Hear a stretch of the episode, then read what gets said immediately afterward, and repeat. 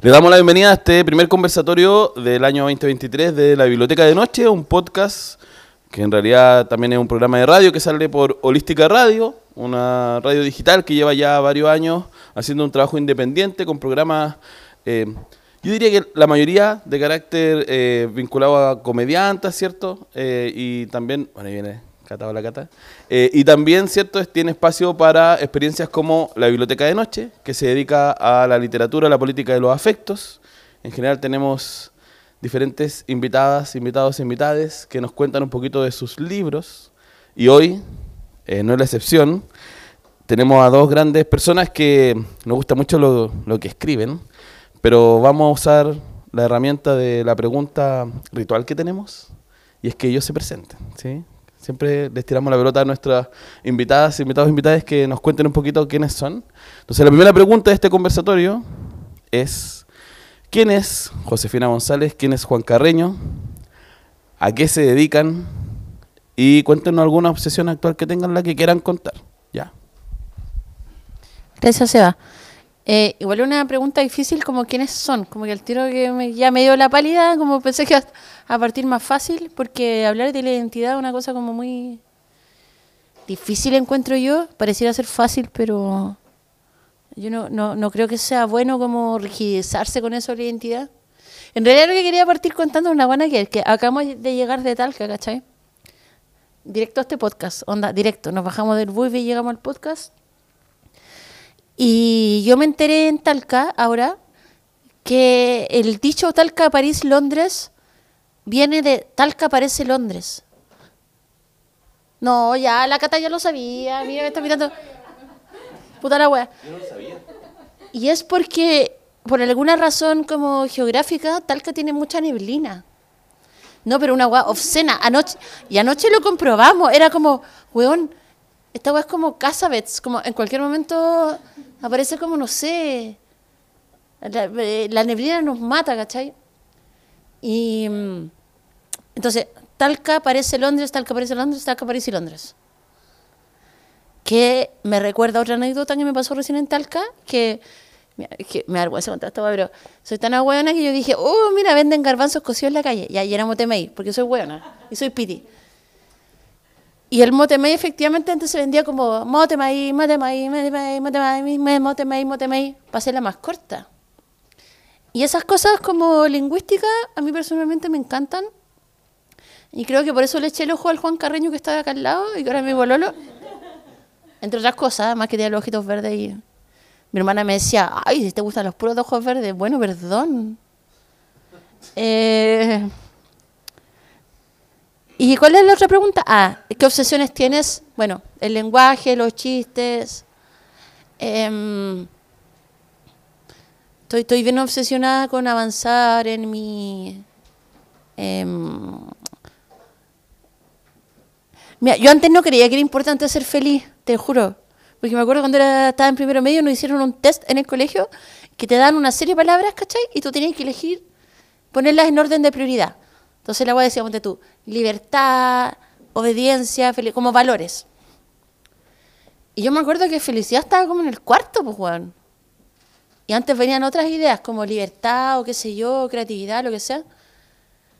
Eh, y, siempre súper como dispuesta como a pasarlo como las huevas eh, en pos de otras cosas, ¿cachai? Y creo que ya no. Eh, tampoco espero que escribir me haga feliz. Eh, creo, creo mucho en la escritura. Creo mucho en la creación en general. Creo en la creación como... Estoy como media religiosa. Creo en Dios Padre Todopoderoso, Creador del cielo y la tierra. Creo en Jesucristo, su único Hijo, nuestro Señor. Bueno, me sé todas de memoria porque fue al colegio monja. Em, pero yo creo que esa es mi gran obsesión, como todo eso, el misterio de la creación y el amor por la creación por sobre los otros misterios, pero en general yo creo que mi pasión es el misterio. Y me gustaría ser detective. Ah, chucha. Sí, bueno, eh, quiero decir igual agregar que acaba de hablar Josefina González, Baby Josephine, que además hace unos programas en la holística radio, tiene dos, El absurdo mundo de Josefina y Artipololeo. Además tiene ya tres libros publicados, sí, nos va a contar más, pero quería pedirles, antes de que sigamos con nuestro invitado, un aplauso, por favor. Gracias. Ahora vamos contigo, Juan. Hola, yo me llamo Juan. eh, Juan Carreño, Acuña, Orlando. eh, nací el 86 en Rancagua. Eh, he vivido en Rancagua, en Mayoa, en Pichilemu, en Renca, en la Guamachuco, en la Villa O'Higgins, en la Florida y después en Santo Tomás, en La Pintana. Eh, ahora soy tenista, ahora soy tenista. No, mi familia vive en Montepatria. Yo trabajé en Mon- en Montepatria un tiempo de temporero. De temporero trabajé ahí, cortando uva.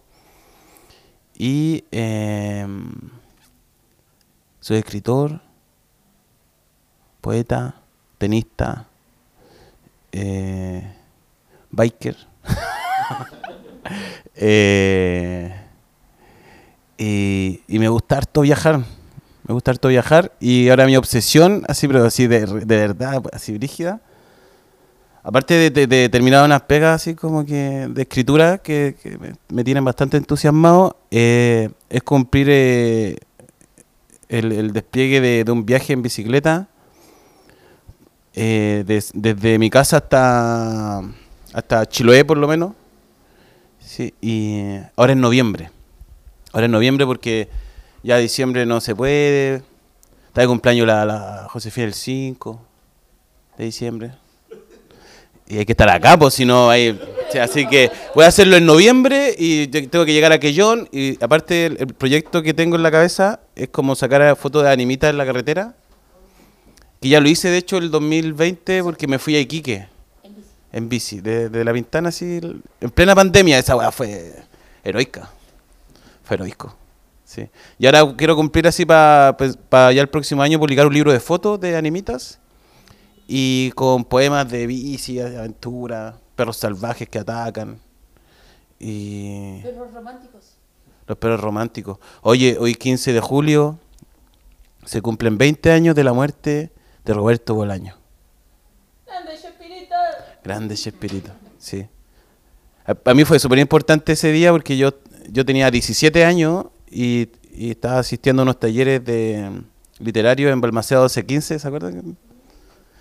Y, y estaba con mi uniforme del colegio, me acuerdo, y, y entra la profe como llorando y dice, se murió Roberto Bolaño. Y ella que lo había, lo había entrevistado hace un par de años, ¿cachai? O sea, no, un par de meses antes, ¿cachai? Y entró llorando, pues entró llorando a la sala así como con un montón de fotocopias de Los Perros Románticos, un libro de poesía de Roberto Bolaño, que nos regaló a todos, ¿cachai? Fue súper emocionante. Y desde ese mismísimo día yo empecé a leer caleta a Bolaño, ¿cachai? Como que había leído Las putas asesinas antes, pero no, no, no había enganchado. No había enganchado, leí esos poemas y caché que era poeta y era como, oh, sí soy. Sí soy. Y, eso me gusta escribir, lo paso bien escribiendo. Y soy un hombre feliz. Oye, solo quería decir que la diferencia de... Es como bacán que tú te vayas a presentar como soy escritor, soy poeta. Cacha que yo estudié... Yo estudié Bella Arte.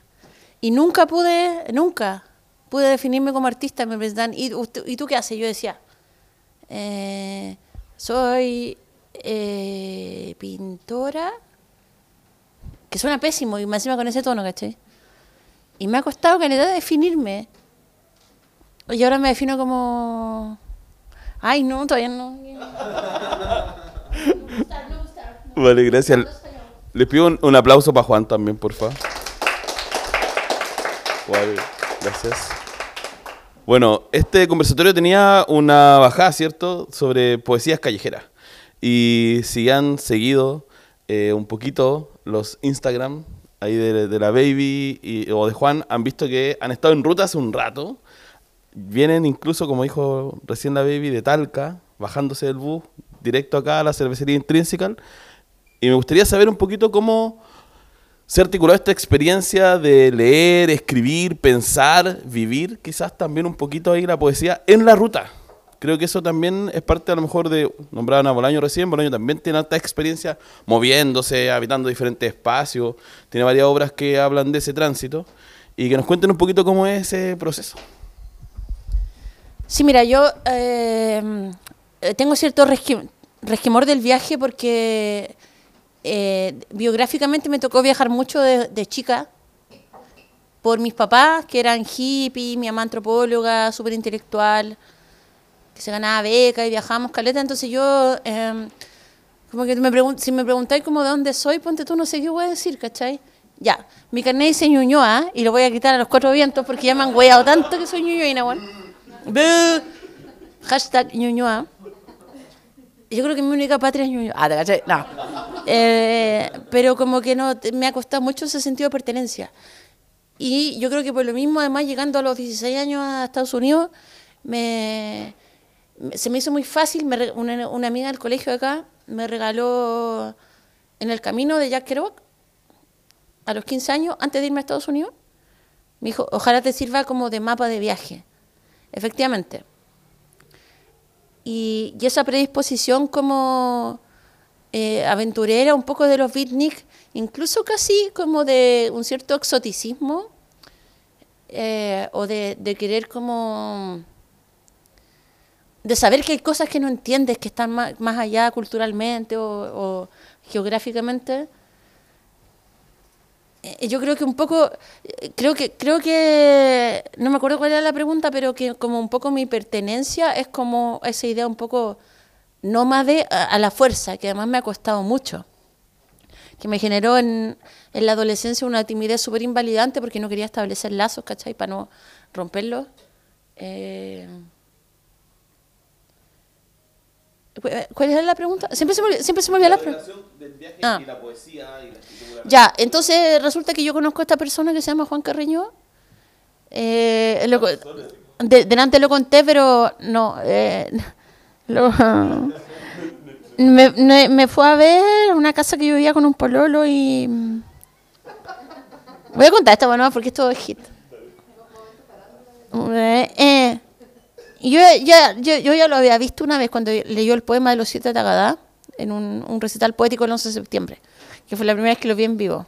Y por supuesto yo como cosifico a cada persona que se me pone por delante, lo tasé. Y fue como, ah, qué horrenda la voz que estoy hablando, pero ya, pico, sinceridad. Ya, bueno, la weá, muchos años después eh, me fue a dejar unos libros a la casa. Entonces yo le lo fui a dejar a la puerta para que se retirara, porque ya eran horas, plena, plena pandemia, entonces yo le di un beso.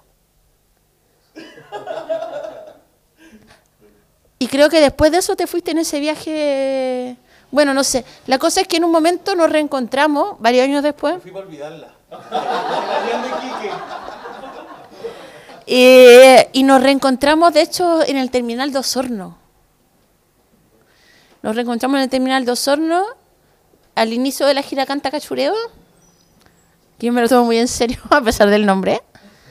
Eh, y nos fuimos a viajar, pues. Y nos fuimos a viajar, llegamos a Santiago, el día, llegamos a Santiago para la votación fatídica de aquel septiembre del, año que no quiero ol- olvidar, sí. Es que no, no me quiero recordar en la fecha. Y al día siguiente de la votación, este hombre como eh, inteligente había comprado su pasaje a México para ese día. Entonces los viajes también han marcado un poco la relación que hemos tenido entre los dos eh, y cómo aparecieron muchos de los poemas, ponte tú de mi, de mi libro nuevo, eh, son adaptaciones de poemas que yo le escribía por Facebook al Juan y que me dan más vergüenza que la mierda. Espero que nunca nadie lo haya leído. Y, y me encanta porque también él escribió en México, estando en México, un libro que contaba nuestra intimidad y que mi mamá lo tiene en el velador, siempre cuento esto. Y ahora tiene el que yo le hablo a él y, le, y so- so- hay unos poemas sobre explícito. Y bacán, toda mi familia conoce mi vida sexual. ¿Alguien más quiere conocerla? Juan.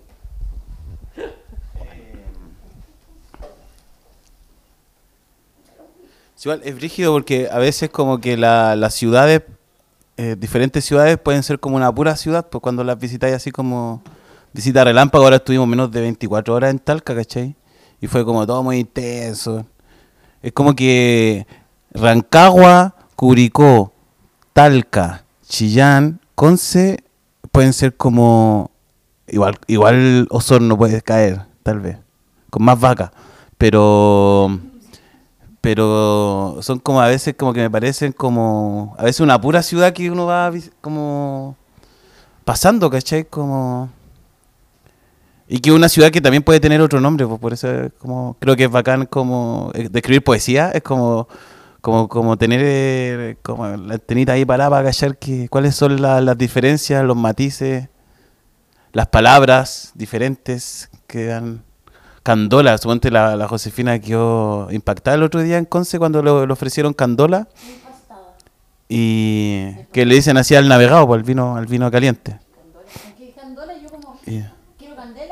¿Qué querés candela? ¿Qué querés candela? Yo pensaba que me estaban como sacando a bailar, ¿cachai? Y no, me estaban ofreciendo navegado. Eh, te voy a preguntar a, ti- también. ¿No crees que hay una cierta como también eh, idea media exótica del viaje? Y media idealizada el viaje también.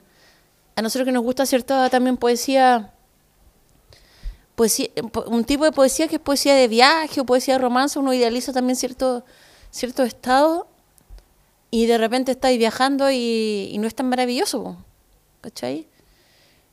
Y yo creo que también escribir eh, poemas o lo que puedas entenderse como un poema, creo que más que, en, en mi caso personal, más que como esa visión de que todo es bello, tiene que ver un poquito como con la decepción o, o como con una crudeza, un cachetazo en la cara de algo que no era tan como pensaste que era, ¿cachai? Y que por el hecho de asumirlo escribiendo, empieza a sublimarse también y, y termina siendo casi hermoso, como, ¿sabéis qué, weón? Me encanta bien este barrio culeado, lleno de pasteros, el ruido que hacen las micros, y tiene que ver con una como eh, reapropiación del propio, del propio presente del momento en el que escribes, ¿cachai? Porque es muy fácil idealizar el viaje, ¿cachai? No, me voy a, no sé, Bolivia, nunca ido a Bolivia yo, el Juan sí. Eh, no porque el Juan, ah. No, eh, nunca, Vamos a ir a Guevara. nun- yo conozco poco Latinoamérica, pero es muy fácil, yo creo, idealizar como que vaya a ir a encontrar una respuesta, ¿cachai? A una pregunta que ni siquiera tenéis muy clara. Y, y yo también creo que el escribir es viaje, y lo hacemos harto también cuando hacemos talleres juntos, eh, esta idea de viajar escribiendo. Hay una, hay una idea como de, mercado del viaje, como del turismo, ¿no? Como que... Y, del viaje también como de... Como de encuentro con, con, con uno mismo, o de... O la clásica, pues la clásica de la historia en que alguien como para, para olvidar su pasado eh, viaja, ¿cachai? Como, o viaja a otra ciudad, así como... O la gente que se va de Chile y no vuelve, ¿cachai? Que igual es bueno. Somos muchos chilenos. Ah. Y poca droga. Y, mm, pero hay, de- yo siempre recomiendo la lectura de los cuatro, los cuatro cuartetos de Eliot, sobre todo el, las Dry Savage, me parece que se llama, no sé pronunciar bien esa, que es un poema en que habla sobre la idea del viaje y el viaje como, como un engaño. ¿Cachai? No por estar desplazándote necesariamente eso va a significar un cambio en tu en tu vida, ¿cachai? Como que, porque a veces esa idea de viaje como de que va a ser un cambio, de que vaya a encontrar eh, lo, mejor afuera, ¿cachai? Como... Igual es brígido, es pensar, no sé, pues... Claro, como querer irse, no sé, pues irse a... Es como cuando en el eh, principio del siglo XX, ¿cachai? Los, todos los buenos se iban a, a París, ¿cachai? A- Ahora parece que en Berlín está a la mano, pero... Barcelona, ¿cachai? Como... Pero en ese poema ahí, en ese poemario de, de Eliot, eh, los cuatro cuartetos, eh, hay como un desarrollo de la idea del viaje como que igual es un palo, ¿cachai? Porque como decía Enrique Lin, nunca salí del horroroso Chile, ni del habla del liceo alemán. Cierto, no, se me está cayendo el carnet en mala con ese, ese eh, anime que era Ángel, la niña de las flores. Hay gente que hace así como sí, y otra gente que es como, ¿quién está anciana? ¿Qué está hablando? Cosa que me parece bien, estoy estoy súper preparada para la ancianitud. Ah, te caché. No, es que se trata, claro, como todo, como Ponte tú, Marco buscaba a la mamá que se le perdió. Heidi buscaba un sentido de pertenencia, no sé qué buscaba. Bueno, Heidi era un poco una excepción a la, a la regla, pero Ángel, la niña de las flores, o Ángel también se. Eh, buscaba una flor que resultó estar como en el patio de la casa de al lado donde estaba, ¿cachai? Y, y yo creo que esa fue mi primera metáfora del viaje que me pegó fuerte. No, yo no habiendo salido nunca todavía de la Araucanía o del Gualmapu, ya me da vergüenza decir la Araucanía. En realidad de Temuco, Temuco City, la peor ciudad. Yo le he dedicado muchos poemas a lo mucho que odio Temuco, ¿cachai? Y en Temuco realmente no me quieren. Y siempre que lo veo lo paso como una corneta. Pero mal. Incluso la última vez que lo pasé bien, era como, no, igual lo voy a pasar mal. Entonces, me, obligué a pasarlo mal porque estaba, me, me- como que me estaban queriendo y era como, no. Ustedes son todos unos impostores. Oye, ¿po- po- ¿Podrías como narrar brevemente el, el impasse de la revista de Temuco? No, es que me avergüenza eso, pero lo voy a decir súper breve. No que una revista, no, es que me ya, pero ya una revista, pero que no es de Temuco, es de otra ciudad de Groenlandia, hay Groenlandia. Groenlandia era para el otro lado. de, de peores nada. Ah, no, que de Sal si puedes, una revista, no, que hoy día le escribió a mi productora que no querían publicar mis poemas porque no les parecieron, no hubo consenso en lo estético. Ya, y eso en general a mí me parece bien. No, no hay un pero. Eh, me parece bien que no haya consenso. No creo en algo así como, como en una poética universal de una manera de decir las cosas que sea casi que apela a una weá como. Porque tú no podías obligar a un, meta- un metalero a escuchar Shakira, pues weón. Tampoco podía hacerlo al revés, ¿cachai? ¿Por qué la, la poesía tendría que obligarse a ser universal? Y creo que eso también a- a- al- eh, en el momento de escribir es un peso muy grande, ¿cachai? Como, ay, todo lo que escribo tiene que ser.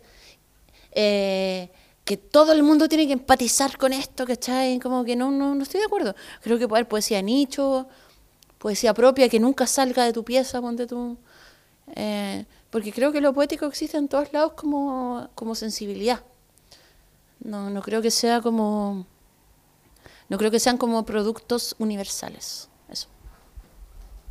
Vale, gracias. Bueno, les recuerdo que esto es un conversatorio, así que si quieren decir algo, decir algo, cualquier cosa, así como, ah, baby, te amo, ah, no sé, o decir lo que quieran preguntar, ¿cierto? Pueden hacerlo, opinar eh, a favor o parecido o disentir, pueden hacerlo, levantan la mano, ¿ya?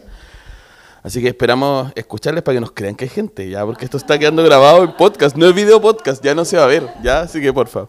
Eh, bueno, me parece interesante lo, lo que dicen y la séptima temporada del- de, la Biblioteca de Noche, que es parte de este conversatorio, eh, la Mónica Ramón Ríos, si no me equivoco, una escritora que está ahora en, en Estados Unidos, no, le preguntamos sobre la migración.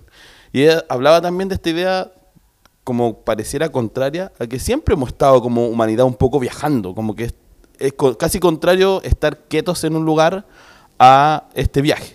Por eso también quería eh, preguntarle y profundizar un poquito más en cuándo aparecen esos poemas, ¿cierto? Poemas que se dedican a alguna ciudad, ¿cierto? Pero cómo creo, creo que, que nos inviten a imaginar cuando sacan su libreta o esta idea también romántica de una servilleta que pillan porque se, se ocurre un poema en un cualquier momento, pero esa instancia de escritura que aparece en el viaje, ¿cómo, cómo lo llevan, cómo lo hacen para que le cuenten a los demás? ¿Queréis partir tú? Solo quiero decir una weá. Como yo, yo anoto poco en papel. Antes anotaba caleta y anoto, anoto harto en papel estando en la casa, pero no de viaje. Me mando mails, tengo mis chats conmigo misma, ¿cachai? No, ya no cometo el error de la nota de voz porque después se me pierde el celular carreteando y. O digo trabajando. eh, se me pierde el celular y ahí quedaron. Pero. mm, no, tampoco tengo esa como idealización del escribir como con una pluma. Pero, pero estoy en, es- estoy en ese mm, en ese momento en que creo que podría volver a experimentar cosas así. Siempre cuento la misma idea en taller y cuando voy a comprar pan. Em, de que me encantaría ponte tú ser como Mauricio Israel. ¿Se acuerdan cuando el buen fue funado? Porque como que le decía una, a una, una, una minita así como, oye, vamos a almorzar a Chiloé en, una, en mi helicóptero.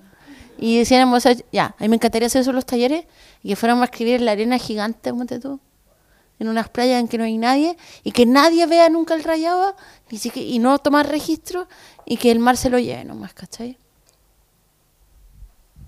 Junto al mar dibujaré en la arena un corazón con tu nombre y el mío. ¿Y la versión uncensored? Ah, pero ves que se. Pero no, a veces si sale el poema nomás. Sí. Oye, quizás que quería contar una historia de. claro, ese romanticismo de escribir en la, en la, en la servilleta, ¿cierto? Tengo un, tengo un amigo que, que era mochilero y que le gustaba escribir en servilletas, po. Y un día se vio así la necesidad, se quedó sin confort, así como eh, en tal situación extrema, como en altura, como en Bolivia, que como que como que explota la gente, ¿cachai? Por la altura. Y literal. Así como en vacaciones de invierno en los buses los niños explotan. Eh, explotan, sí, sí explotan. Sí, como, como, como una espinilla. Y... ¿Y qué está diciendo? Ah, sí, pues. Y, se- y se- y literalmente se tuvo que limpiar la, eh, la raja con sus poemas. ¿Cachai? Como. El que. Hay otro amigo, este otro amigo no va a decir nombres, sí, ya. ¿Cachai? Que eh, estaba en su casa y estábamos cagados de frío en el sur de Chile. Y, y, y- este cabro como que imprime sus libros, ¿cachai? Y estábamos cagados de frío y, y tenía una salamandra y como que no, no había leña, ¿cachai? Y este cabrón empezó a agarrar copias de su propio libro, que él mismo imprimía, y a rajarlo, ¿cachai? Y hacer así como para el fuego, pues. Le dije, pero hermano, estás quemando tus libros. No, si tengo caleta, sí, pero, sí, ¿cachai? Como estuvimos cualquier rato así quemando sus propios libros. Que, que un- es un sentimiento muy de- del estilo de Alfonso Alcalde, que, que su primer libro, creo que, no, sé, no estoy seguro si era el primer libro, pero un libro que le gestionó Neruda, que se, como que se lo financió y todo. Y Neruda le manda todas las copias, las cajas con la primera edición de su libro de poesía, me parece, porque también escribió narrativa. Y en, en Tomé, ¿cachai? En, en Tomé. Partimos mal. Y hizo una fogata con todos los libros. Y venía con prólogo de Neruda. El libro estaba pintado así para para que fuera hit. Y el auto boicot de la literatura chilena está súper presente. Sí, antes de pasarse el, pasarle el micrófono al Seba, yo creo que en general el auto boicot es como uno de los gajes del oficio más penca de... No quiero decir crear, siento que hay una también idealización de la idea de crear, porque uno también es como un vehículo de otras cosas, de lo que escucháis, un, casi un ladrón, ¿cachai? Pero hay una idealización de eso y uno de los gajes del oficio más horrendo yo creo que es justamente el auto boicot. Vale, gracias. ¿Sí? ¿No? ¿Queréis decir algo? Sí, dale. Sí, la, la pre- la precarización de la salud mental, el no tener eh, como, no sé, po, salud, salud, a- no sé, o ser, siendo poeta, que sabéis que hace años, hace años se intentó hacer un sindicato de poetas y, y- y cuando cachamos que te- podíamos tener como derecho a huelga, caché, ya este día no va a haber más poesía y que no podíamos como decretar esa weá, era como chucha, weón, ¿qué sentido tiene lo que estamos haciendo? Cagamos, el, el sindicato de poetas no... Y varios nos queríamos arreglar los dientes, ¿cachai? Como... Suponte, siempre me acuerdo de, de ese, de, ese, de esa weá que cuando volvió Bolaño a la, a la Feria del Libro de Santiago, eh, cuando se, se- la gran entrevista que tiene con ese Barken, Cristian Barken, la rata, la rata, no ofendan a la rata. Eh, Sí, pues. Y es que esa vez le, a, a Bolaño le, le cargó que la gente se fijara acá en Chile de que le faltaban unos dientes. ¿Cachai? Y bueno, no volvía a Chile desde como del 73, suponte. ¿Cachai? Y lo primero que le dicen acá, no, oh, qué bueno que se fue con, con los detectives salvajes, premio real de novela, ¿cachai? Está pisando así, traduciéndose para todos lados. Llega a Chile y dice, ay, te faltan dientes. ¿Cachai? Como... Y bueno, se picó, se picó. Hay un registro que está con Lemebel y está con otra periodista y, y Bolaño se pica. Está bueno ese registro. A los 20 años de su muerte. No sé, es que yo creo que este tema está súper poco tratado, el tema de los dientes en el mundo artístico. Porque, de hecho, yo tengo una banda de rock, Los Palmira, que estamos pe- pensando hacerle eh, que haya una especie como de descuento tácito en las entradas para gente, mientras menos dientes tenéis, menos pagáis. Porque hay una cosa como medio como drogadicta o como que, no sé, pues sería artista tenéis poca plata, ponte tú y me tengo que ir a sacar una muela el martes. Entonces, toda la plata que gané ayer en Talca va destinada a sacarme un diente, a sacarme. ¿Cachai? Onda, en vez de hoy me voy a, sacar una chela, me saco un diente. Eh, oye, ¿cachai? Es como. Encima, es como estúpido pagar por sacar. Bueno, filo. Pero el tema de los dientes, yo creo que está poco tratado. Lo dejo ahí. Flotando. Gracias. Y bueno, comentar que estadísticamente se supone que en Chile hasta los 30 perdemos dos piezas dentales por precarización de la vida. Sí, hay esta estadística. O sea, ya, ya, ya no deberíamos tener, si tenemos sobre 30, dos piezas, por lo bajo. Dos menos, sí, dos menos. De las importantes, no de la, no las del juicio que se supone que... Sí, vos, porque tiene que ver con, con indicadores de precarización también. ¿Alguna, alguno quiere preguntar, decir algo?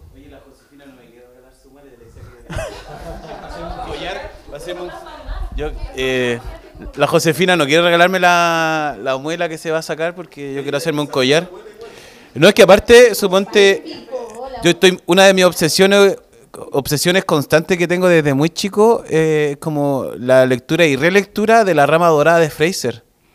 ¿Cachai? En el que suponte cualquier parte del cuerpo humano eh, puede ser eh, parte de hechicería y weas como, ¿cachai? El pelo, las cejas, la saliva, otros jugos, ¿cachai? Como, ¿cachai? Agua de poto. Eh, claro, y tener un diente, suponte, el diente de, la amada, ¿cachai? A hacer magia con eso. No, por eso yo creo que no me lo quiere dar. el diente. Yo creo que tenéis que googlear un diente así como enfermo, porque sí. ¿En vivo? Vamos a prender la cámara, por favor. sí. Oh, qué brígido. Ya. Eh, ¿Alguien quiere comentar algo? No, les veo que están tomando lo que queráis comentar. Y aquí te veo con ganas de comentar. Dale. Es que han hablado varias cosas y que se repiten en varios artistas. Por ejemplo, lo de la quema, de que el artista quema su propia obra, eh, se repite creo que en otros artistas ya de las artes visuales, que a propósito queman su propia obra. Uno lo hizo para que no que sus hijos no heredaran nada, lo que encuentro muy tacaño de su parte. Era bueno. Es que creo que es Damien Hirst que quemó su- sus obras, como 4.000 obras, o sea, no un poquito, no un cuadro. Y dijo, voy a quemar todo porque no quiero que mis hijos hereden, etcétera. Y había otro que se llama John Baldessari, que también era pintor, y que él hizo como una catarsis, como que dijo, ya no quiero pintar más esto- o este estilo, este tema, no me acuerdo. Entonces quemó todo, hizo como un borrón y cuenta que es algo que yo hago mucho en mi vida también. No quemo nada, me gusta, soy media pirómana para mis cosas, pero es porque me crié en una casa con, con bosca también. Como que el hecho de echar cosas al fuego era como, ¡ah! Y quemé cartas de amor, cosa que me arrepiento mucho también. Sí, como el tema de los escritos, pues me ah, tuve unas memorias. Y el tema de los dientes también, como eh, las piezas del cuerpo como cosa media chamánica a lo mejor o de las energías. Se usaba antes que usaban esas como las, ¿cómo se llamaban? Esas como medallitas con pelo, que la amada dejaba como un mechón de... A mí me pasaban piedras, yo soy crespa, entonces como que el risito y no sé qué, anda a saber tú, mi mala suerte puede que tenga que ver con eso también, de cuánto, cuánto pelo anduve regalando por la vida en mi adolescencia, como, sí, también. Oye, ¿qué será con todos esos mechones en agenda? Así como, mejor amiga y el mechón. Oye, qué raro, ya, dale, baby. Sí, primero decir que en el caso de John Baldessari, particularmente, que si alguien está escuchando este podcast y un, artista conceptual muy importante, eh, por lo menos para mí, no sé para quién. Sé que tengo, tengo amigos que también, pero que te- tenía como, claro, obras efímeras que se trataban de tirar una pelota al cielo y sacarle fotos y tratar de que la pelota quedara al centro exacto de la foto, ¿cachai? Entonces tiene que ver con algo efímero. Entonces es, es de alguien del que yo me espero eso. No por otro lado, además que el weón como que, bueno, murió miserable, o sea, miserable entre comillas para el sistema. ¿eh? Yo encuentro que el weón es decir lo más bacán que le ha pasado al mundo, John Baldessari. A diferencia de Damien Hirst, claro que el, el- el artista actualmente cuyas obras son más caras dentro del mercado del arte contemporáneo y que apela justamente a una idea de permanencia con este, ¿no es cierto?, eh, tiburón que está como preservado en formol. Son obras que hablan sobre la, muerte y la trascendencia. Eh, entonces, claro, eso es re fácil quemar toda tu obra si tenías en, el banco como 700 millones de dólares, ¿cachai? Yo no, Yo, yo co- con cueva, o sea, cuando prendo un fósforo, trato que sea para prender la cocina, el pito, el cigarro, la vela y todo al mismo tiempo, ¿cachai? Para no gastar un fósforo, pues, weón, ¿cachai? Entonces tiene que ver, y, yo aprendí bastante eso estudiando arte, que es mi profesión oficial. Y que creo que le he aplicado a la escritura o no sé, a la vida un poco, que tiene que ver con, eh, con la economía de recursos, ¿cachai? Y que es un poco más de hacer lo que pueda con lo que tenga. Tiene que ver como con ser sobremente inteligente como para que esa precariedad se transforme en tu fortaleza. ¿Cachai? No solo en un recurso estético, sino que en la columna misma vertebral de cómo se gesta una obra o una acción.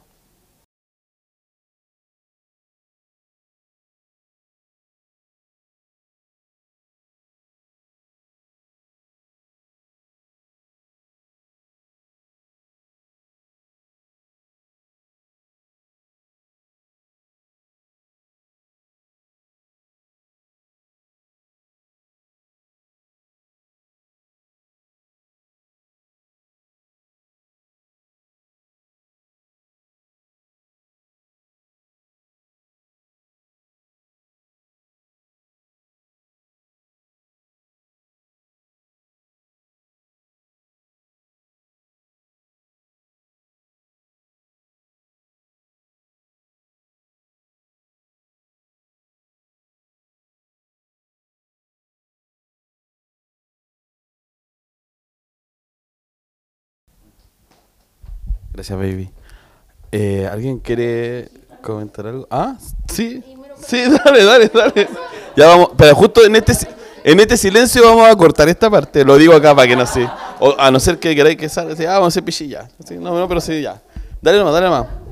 Eh, vamos a detener un poquito, le vamos a dar la bienvenida a las personas que se suman, ¿cierto? La idea es que esto sea un conversatorio, así que si quieren ah, preguntar, opinar, lo que quieran, nos queda un ratito porque la idea es que no sea más de una hora, así que nos queda media hora para que aprovechen, si le den una vuelta a eso. A mí me queda una pregunta y después les voy a preguntar si van a leer poesía o no. Espero que sí. ¿Algún poema? ¿Sí? ¿No? ¿Puede ser? no, no me gusta leer, no me gusta leer, ¿no? Sí, no, sí, me gusta leer. Aparte, un buen ejercicio como de. Suponte, si les gusta escribir eh, y se están editando, es súper buen ejercicio leer los propios textos en voz alta, grabarse la voz y hacer el ejercicio que a nadie le gusta, que es escuchar la propia voz eh, recitando esos poemas para cachar eh, cómo están sonando, ¿cachai? Como... Porque igual para mí es importante como la música dentro de la, de, la- composición de poemas, a pesar de que eh, yo, a pesar de que tenga la apariencia de que lo que escribo como que no tenga tanta que ver con eso, pero hay que yo pulo caleta, así como que corto harto. Sí. No, no soy de como de como de que me, me siento y voy a escribir un poema, ¿cachai? Como que escribo por, por pedazos o como o me obsesiona a veces con ciertas palabras, así como que las voy masticando. Y me gusta escribir harto a mano, ahora como que volví como a escribir diario y, y escribir a mano es otra bola. Porque tuve como cuatro años, que estaba pensando la última vez, como cuatro años sin escribir a mano, ¿cachai? Y yo antes tengo caleta de, tengo una caja grande que mi, mi hermana compró así como el Home Depot, ya no existe el Home Depot. po. Casa Idea, ya va a parecer más... Una caja plástica y que dijo, oye, junta todas tus libretas donde esté escrito. Ah, porque le había contado, suponte, que una historia en que a Raúl Zurita, una universidad gringa, como le compró como lo- todo lo que tuviera rayado, ¿cachai? Está la lista del pan, toda la ¿cachai? Y, mi hermana, así como es más precavida en lo económico que yo, dijo, ya guarda todo esto, así que todas las libretas, así, ¿cachai? Y tengo libretas así como de cuando estaba en el colegio con poemas, ¿cachai? Con... Y diarios de vida y, y caletas de diarios, así cuadernos culiados así súper llenos. Y es que escribir a mano otra experiencia, pues sí, es como... Es bacán. Si te voy a acercar para que, quede- pa' que quede aquí registrado. Ya, 3, 2, 1. Ah. Sí, no, es que me llama la atención lo que dijiste que guardáis tus cosas, ¿cachai? Y mm, hablaban sobre el auto boicot y que a mí también me ha pasado de repente intentando crear cosas que de repente borro todo, ¿cachai? O lo quemo, lo voto, porque de pronto es como un querer renacer o, o querer cambiar como una parte tuya que ya no te gusta. Entonces, ¿cómo li- lidiáis con eso, ¿cachai? Si es que o, si, o si no te da como plancha ver esa, esa versión de ti que capaz que ya no existe, ¿cachai? Eso. ¿Cachai? Que eh, durante un periodo más o menos entre 3 y 4 meses de cuando estaba en cuarto medio, año 2004, eh, escribí un diario en un cuaderno de que tenía 180 hojas. ¿Cachai? O sea, eran 360 páginas escritas con portamina, como en 4 meses. Y yo en el colegio y sabiendo como que me quedaba el último mes de colegio, todo ese, todo ese, todo ese rollo, ¿cachai? Y era diario, diario y que era diario, pero más o menos como novelado, porque como estaba consciente de que estaba escribiendo, como que me obligué a, a- a llevar como cierta vida para que pareciera entretenida la weá, pues, ¿cachai? Como eh, hacer la cimarra, principalmente, ¿cachai? Tomar un búho a cualquier lado hasta donde te alcanza la plata. Y, y años después como que me dieron ganas como de, de transcribirlo y, y hacer intentar alguna novela, ¿cachai? Como que sabía que ese material me iba a servir como para contextualizar una novela de época, suponte, muchos años después. Pero cometí el error de que me enamoré y, y en un momento... Sí, pues. Me enamoré y estaba como en una crisis, así como abandonando la universidad, así como en tercer año. La pura. Te- Yo creo que tenía depresión, pero que no estaba diagnosticado. Aparte, trabajaba y estudiaba y trabajaba en una botillería, estudiaba antropología en la academia. pa. No, tenía, y andaba en bici para todos lados y estaba enamorado. Y en un momento decía, me dije, puta, tengo que viajar y me fui a Bolivia y le dejé ese cuaderno de 360 páginas a esta cabra, que era lectora de, de Jodorowsky, creía en la psicomagia. Y para olvidarme, no hay nada mejor que tirar ese cuaderno al mapollo. Y, y de verdad me, me sentía así como, ya, ya no más, así como, ya. Y ahí me obligué como... Igual fue un buen charchazo, ¿cachai? Porque también era como ya mi última... Mi último año como de confort que- como estudiante, ¿cachai? Y pasar después como directamente al proletariado. Después salí del colegio. Yo salí del colegio y empecé a trabajar de telemarketing en La Polar. Como en Quilicura, de La Pintana a Quilicura. ¡Oh, no! Me echaron, me pillaron fumando paraguas en el baño. Y es a propósito. Y que me gané 40 lucas porque duré como una semana nomás. Y con eso me compré una grabadora, unos cassettes y, y empecé a como a registrar weas en la calle y los transcribía y lo hacía pasar como poema. Y ahí nació mi primer libro, Compro Fierro. Oye, me encanta que habléis de la, de la precariedad de la plata porque como que ahora estamos como, desde que estamos juntos, como que estamos viendo una... Justo nos tocó si la época más... po- más la época más pobre de cada uno, como que literalmente lo que ganamos nos alcanza para viajar y para... De hecho, cuando fuimos a Talca, eh, si no... Si no hubiéramos vendido libros, lo- los libros míos nos quedamos a vivir en Talca, ¿cachai? Y empezamos una nueva vida desde cero. Eh, y andamos un poco así, ¿cachai? Como...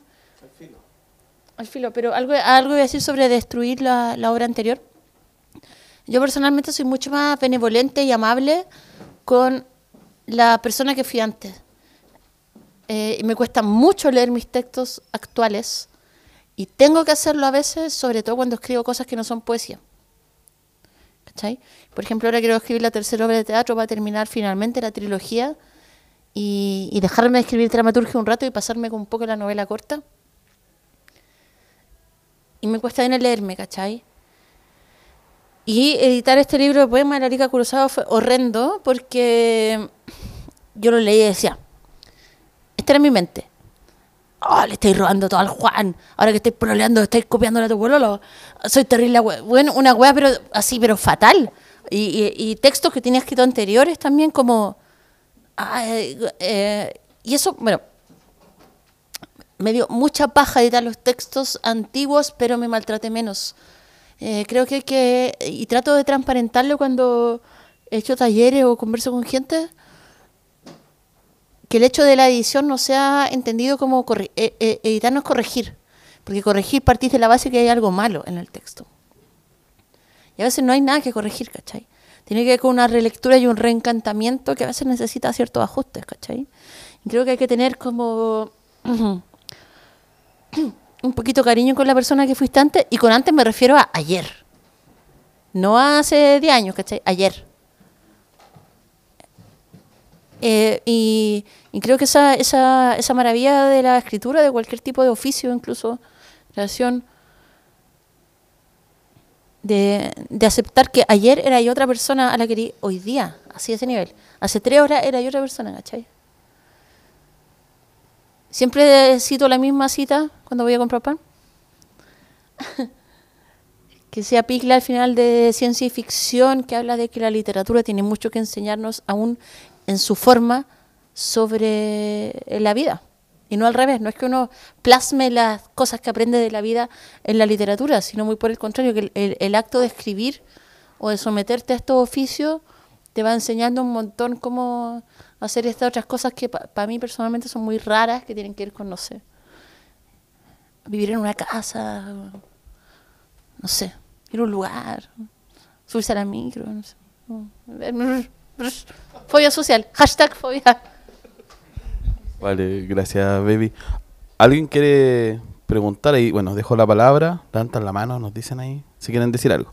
Vamos con ya, yo diría la última pregunta para que después si quieren leer algún poema, nos quieren regalar algún poemita. Si no, bueno, no les vamos a obligar. Eh, quiero saber y aquí polemizar un poquito con la idea de Chile y la poesía. Porque de afuera muchas veces se dice que Chile es un país de poetas, nosotros a veces también lo decimos, se dice en la televisión, en, bueno, en muchas partes. Pero estadísticamente, por ejemplo, en bibliotecas, yo soy bibliotecario, se pide un 3% de poesía de lo que se lee en todo el país. Eh, leemos poca poesía. Si bien tenemos vacas sagradas, ¿cierto? Como Neruda, ¿sí? Mistral, otras tantas.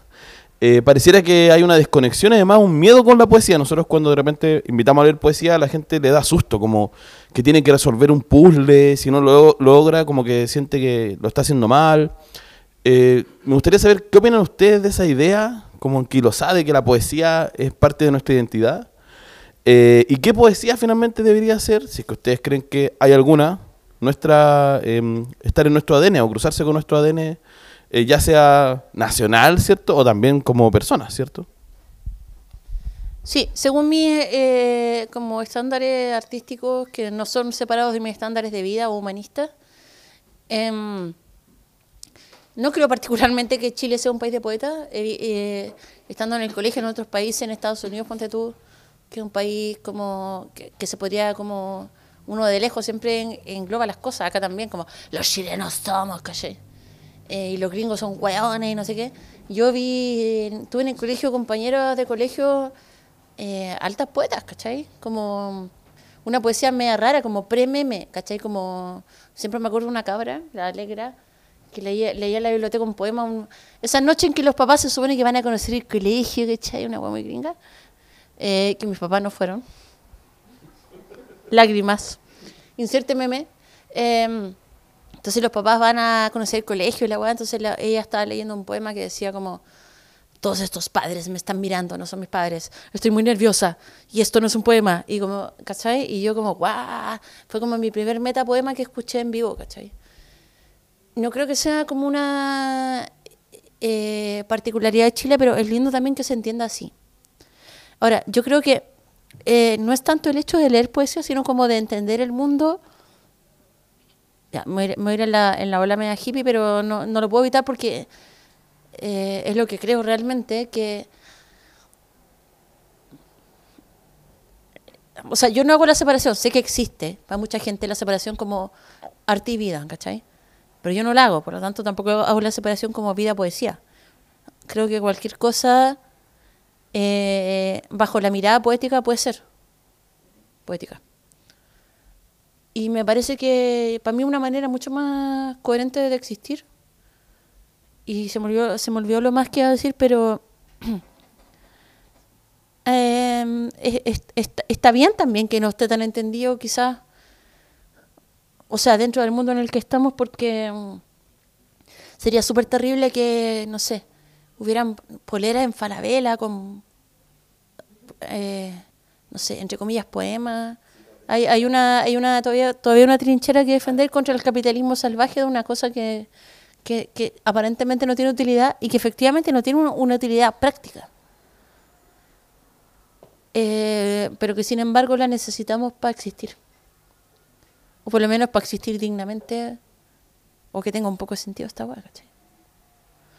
Procede a tirarse por la ventana. ¿Cuál era la pregunta? Sobre la idea de la poesía, la identidad chilena. Ah, Chile, país de poetas. Ah, sí, pues. Pero es que, bueno, es que, en, Chile, ¿cachai? Como que todas las ciudades son como la ciudad de la eterna primavera, ¿cachai? Como que se repite ese eslogan. Y, y todos son poetas hasta que no demuestren lo contrario. Y. Y. Pero claro, ¿cachai? Pero eso sí, hay, hay como mapas eh, como geográficos de producción de poesía en que están los estilos como súper marcados, ¿cachai?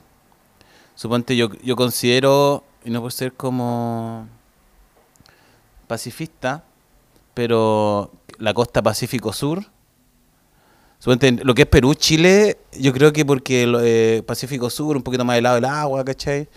Eh, y sobre todo más para el sur, esta weá de estar frente al mar con atardeceres sumamente largos. ¿Cachai? Porque en Centroamérica como que el sol sale y se pone así como súper rápido, ¿cachai? Acá no, la weá es como... ¿Con quién, quién- es como, ¿a quién no le pasan cosas cuando esté en, el- en la playa y ahí el atardecer? Pa, le sacáis foto al sol, ¿cachai? Nunca, la foto nunca, al sol nunca va a ser la foto, ser lo que estáis mirando, ¿cachai? No la volvió a ver como la foto Claro. del año nuevo, los videos de fuego artificial. Claro. Nadie nunca vio. Nadie nunca volvió a ver las. Oye, juntemos a ver los videos de que sacamos pero fotos artificiales del año de los fuegos artificiales año nuevo. Nadie nunca jamás, ¿cachai? Oye, oye, miremos las fotos del atardecer. No, porque la foto no le va a hacer justicia, po.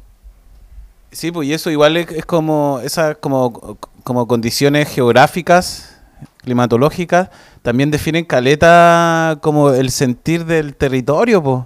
Igual somos súper crepuscularios, ¿cachai? Como, como sintientes crepuscularios, ¿cachai? Eh, o sea, estáis carreteando y veis cuando y estáis cachando que el sol ya está saliendo ahí por el San Ramón, ¿cachai?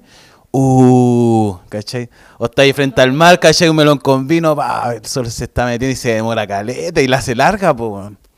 Porque siempre hay como un- una agua luminosa al fondo del mar, ¿cachai? Como... Había era como, es como, es una, es como una tenta, es como una, no una tentación, sino que es como una condición a la melancolía, incluso. Y me gusta. Aparte, caché que en Santiago empieza a llover y todos empiezan a postear poemas de Jorge Telier, ¿cachai? Como... Es brígido. Me encanta que se rían porque yo siento que siempre que. eh, lle- llega un punto que siento que repito siempre lo mismo, bueno. Como que estoy anciana. Y mi, mi padre me advirtió. Me advi- advirtió. Conchetumare. Perdón, que todavía me bajo el resfrío en la noche. Me advirtió de eso. Él me dijo: Yo voy a empezar a repetirme. Ya, yo tenía tres años, el. Yo me voy a morir. Un día. Y antes de eso voy a empezar a repetirme. Y yo déjame piola. Y, y me leía los cuentos de Edgar Allan Poe, ¿cachai? Para dormir. Chica, cuatro años. No, eso igual es bacán porque después yo lo empecé a leer adolescente y era como, bueno, yo me conozco este cuento entero, con madre Y era como, ¿qué me hiciste? ¿Qué, qué me hiciste, weón? Me hiciste daño. Mi, mi papá me leía antes de dormir a Bukowski y tomando chela. Y me convidaba. No sé, un clásico además como esa hueá de ponerle coñac a las guaguas para que no les duela la que, salen los dientes. Y claro, si no hay coñac, hay pisco y, y- y ahí, bueno, toda esta generación de gente... Igual es genético el alcoholismo. ¿En qué estamos? Ah, estamos en un podcast. Estamos en un podcast en Barrio Brasil. ¡Woo! Todo pasando. Eh, tal vez una última, ultimísima, la última pregunta que jamás me van a hacer en mi vida. Qué responsabilidad. A ver. Dale. no, no. Propuesta en vivo. Ah, no, eso. Cuidado. ¿Qué tal? Ya, ya. Acá.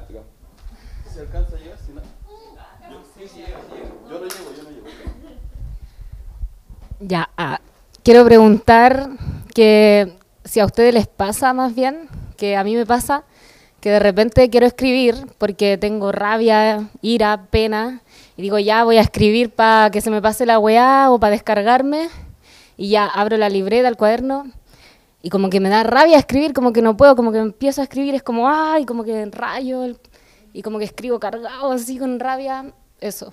¿Les pasa?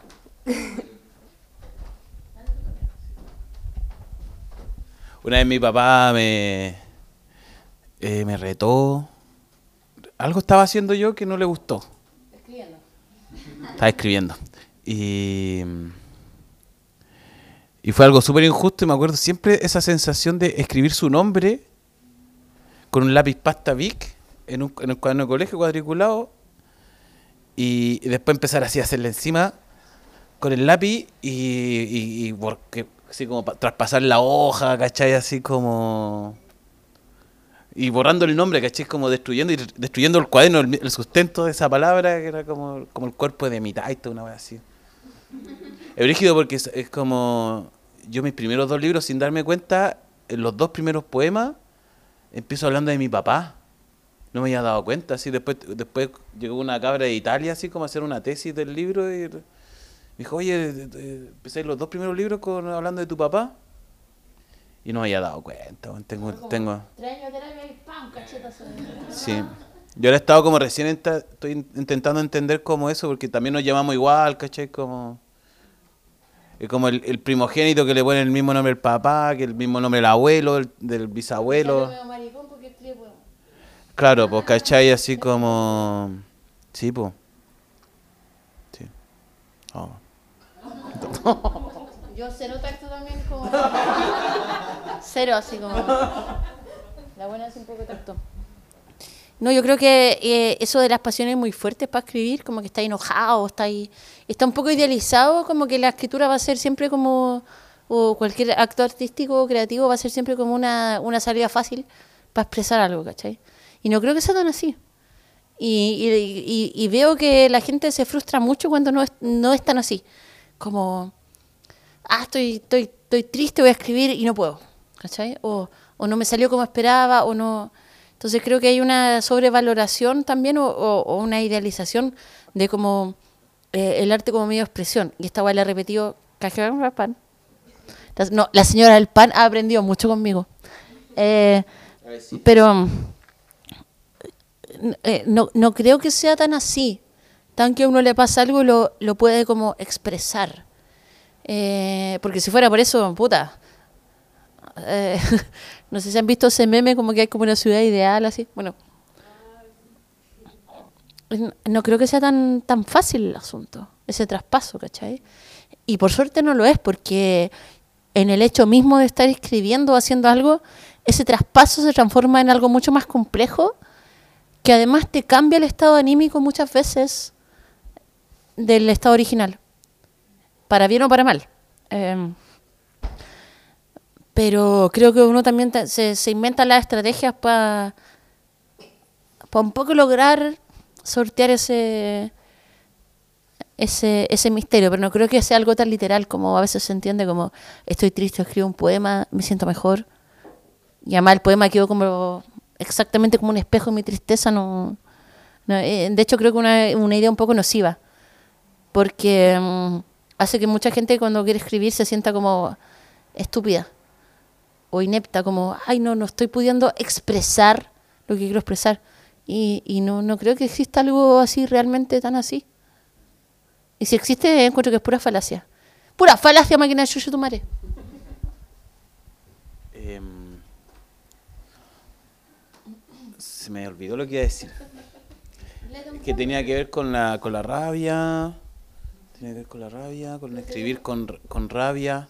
Ah, que yo siempre me acuerdo que mi mamá cuando chico me dijo que las palabras eh, podían hacer más daños que los golpes. ¿Cachai? Las palabras son cuchillas cuando las atraviesan Cuando las manejan odios y pasiones. y pasiones. Estás llorando y no haces nada. por, re- por perdonar a nadie excepto a ti. Estrechez de amor, egoísmo, estrechez de pasión, no me miras. Oye, no voy a aguantar, estrechez de corazón. Oh, oh, oh.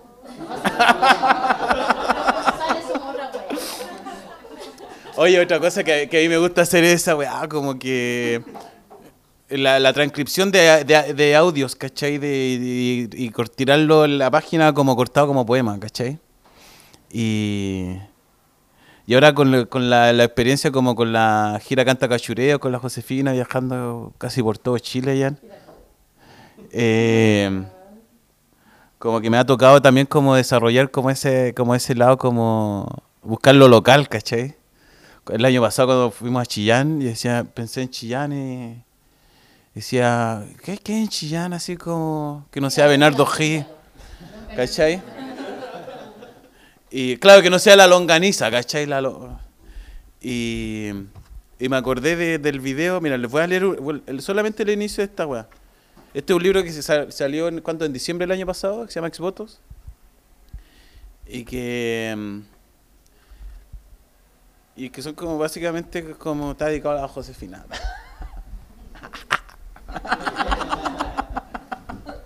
que me da cosa. Me da cosa. Eh, ah. Yo no sé si será delito esto, pero él dañó mi honra como hombre que soy. Él me llevó engañado pa' Chillán. Me llevó al motel Nevada. Me dijo que ahí iban a estar unas amigas. Ya y yo le creí. Llegamos al motel en la cabaña 25. Y yo veo que no hay mujeres. Y le digo, ¿qué onda? No es que me van a llamar al tiro mis amigas. Y me dice, y me dice, y ahí me dice. Yo entré al baño, estuve unos 10 minutos. Sonó el citófono. Y dice él que no, nada, gracias. Ya salí del baño, me había mojado el pelo y lo encuentro encima de la cama, completamente desnudo, sin nada de ropa, sin nada, lo que es nada, y me dice... Yo estaba leyendo esto en, en Chillampo y la gente cayó al toque y, y cuando, ¿cachai? Sin nada, lo que es nada, y me dice, y yo hago, yo hago este gesto...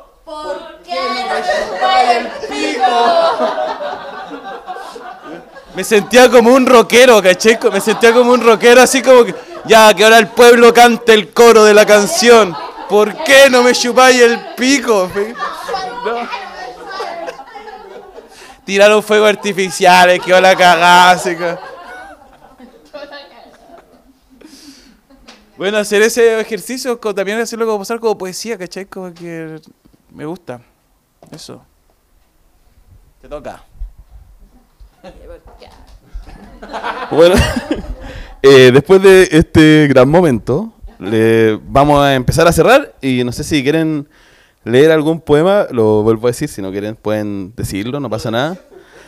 De, de su libro nuevo, ¿cierto?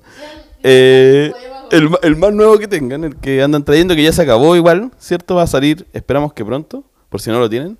Eh, no sé si... Impresionante.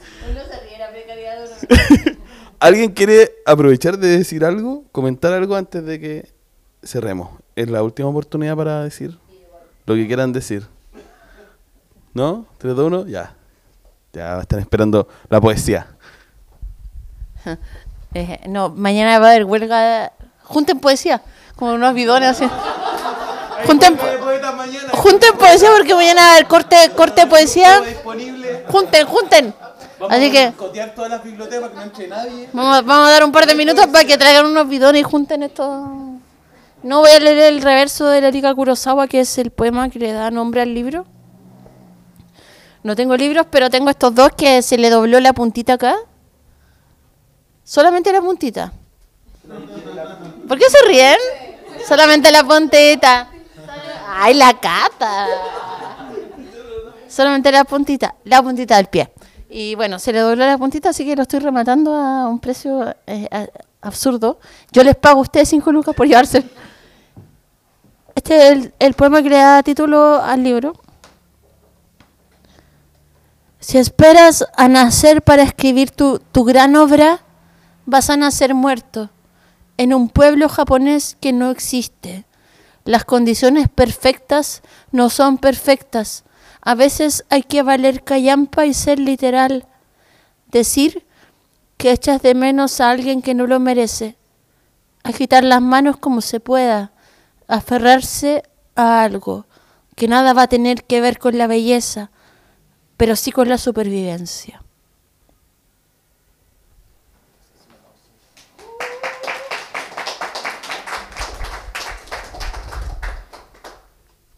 Vamos con Juan.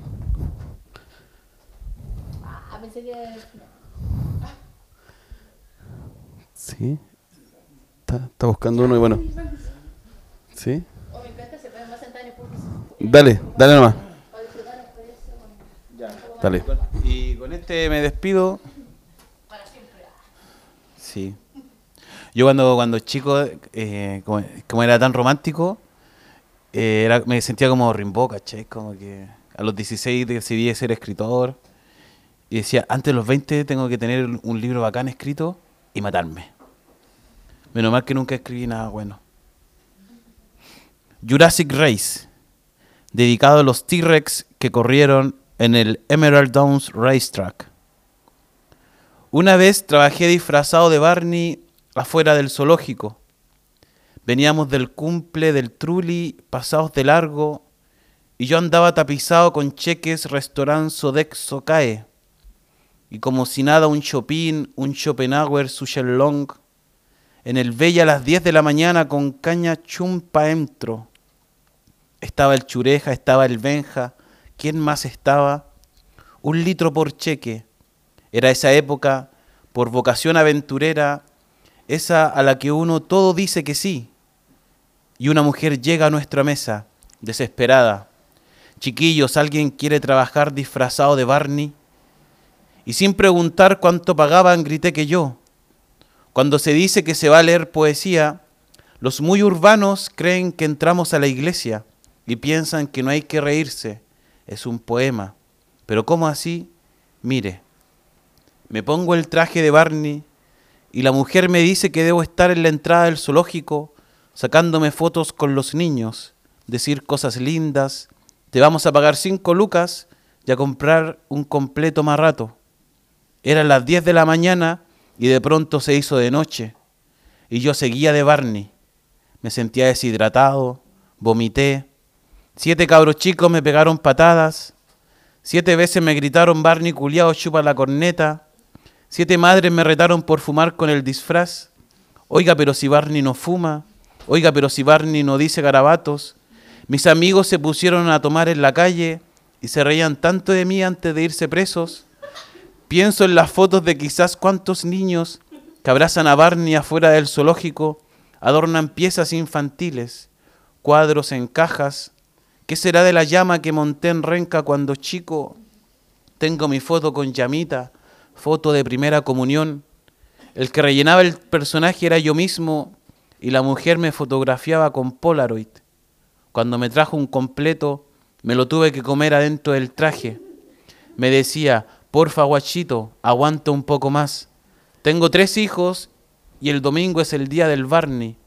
Mi pololo no sé dónde anda el culiao. A las siete te suelto, te voy a pagar 500 más. Bueno, me acordé recién de esto. Estaba pal pico de cansado y caña, pero estaba tan vivo y no me importaba la plata. Lo hice para que muchos, pero muchos años después, estuviera alegre y me dieran ganas de escribir este poema. Es como volver a una ciudad donde se adelanta la primavera y que gracias a la misma disposición que me llevó a asumir este disfraz, te sorprenda así, pa, la vida, un ataque de risa de tanto amor a la osadía. Gracias. Un aplauso, por favor. Bueno, y con esto yo creo que cerramos el primer conversatorio de la Biblioteca de Noche en Intrínseca. Gracias, Josefina. Gracias, Juan. ¡Bravo!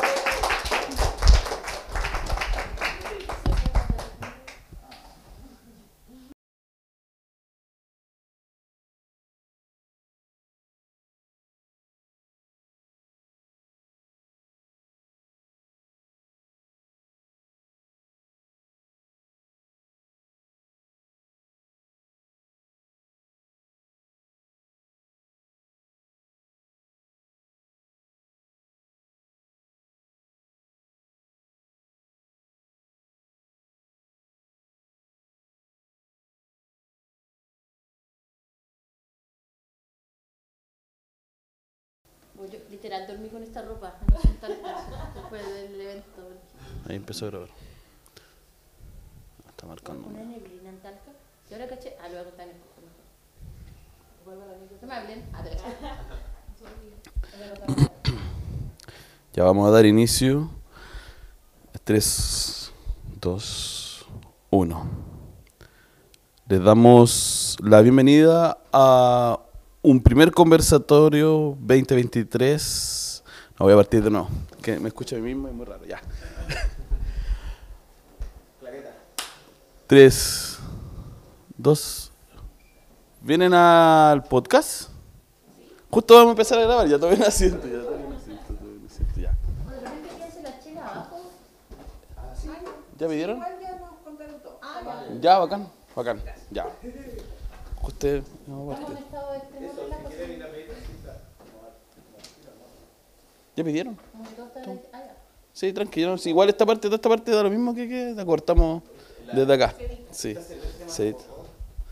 Sí, Horror Story. Está buena parece Juan, ¿cierto? Está rica. Ah. Ya. sí. Y ahora sí.